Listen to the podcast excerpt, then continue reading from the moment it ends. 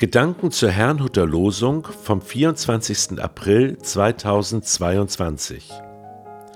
Das Losungswort aus Habakkuk 3, Vers 18 lautet: Ich will mich freuen des Herrn und fröhlich sein in Gott, meinem Heil.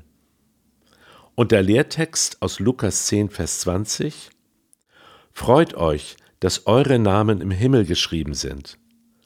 Es spricht Angela Mumsen. Dennoch, der heutige Losungsvers lautet vollständig, aber ich will mich freuen des Herrn und fröhlich sein in Gott, meinem Heil. Dieses kleine Wort aber, in anderen Übersetzungen dennoch, trotzdem, halte ich für sehr wichtig. Habakuks Entschluss, sich zu freuen, entsprang weder den Umständen, in denen er sich befand, noch dem, was auf ihn zukam. In einer Zeit, in der Gewalt und Gottlosigkeit an der Tagesordnung waren, sah er im Geist, wie Gott die Erde richtet. Pest geht vor ihm her und Seuche folgt, wo er hintritt. Er steht auf und lässt erbeben die Erde. Er schaut und lässt erzittern die Völker. Zerschmettert werden die uralten Berge und bücken müssen sich die uralten Hügel. Das was Gott ihm offenbarte, ließ Habakuk zutiefst erschrecken. Und dann ist es, als ob er sich innerlich aufrichtet. Selbst wenn nichts mehr so ist, wie es war, ja selbst wenn alle Lebenssicherheit dahingeht, ich will mich dennoch in Gott freuen. Er ist meine Kraft.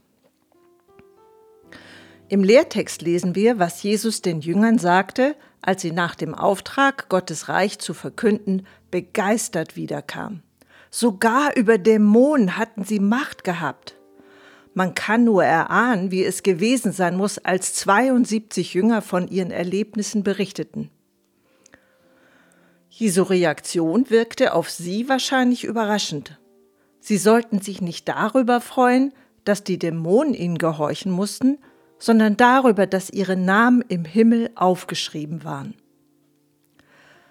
All das zeigt, so meine ich, dass Glaube sich nicht aus den Umständen nährt, sondern aus der direkten Beziehung zu Gott gespeist wird.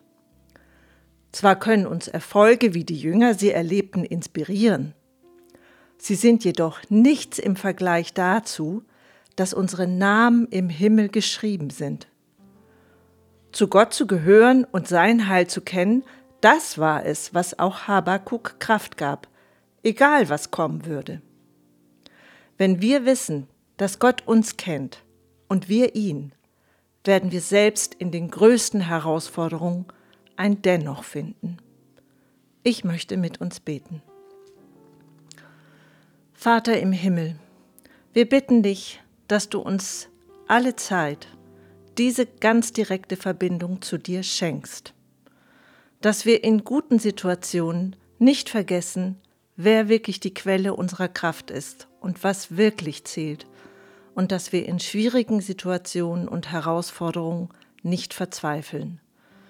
Darum bitte ich dich in Jesu Namen. Amen. Ich wünsche Ihnen einen gesegneten Sonntag.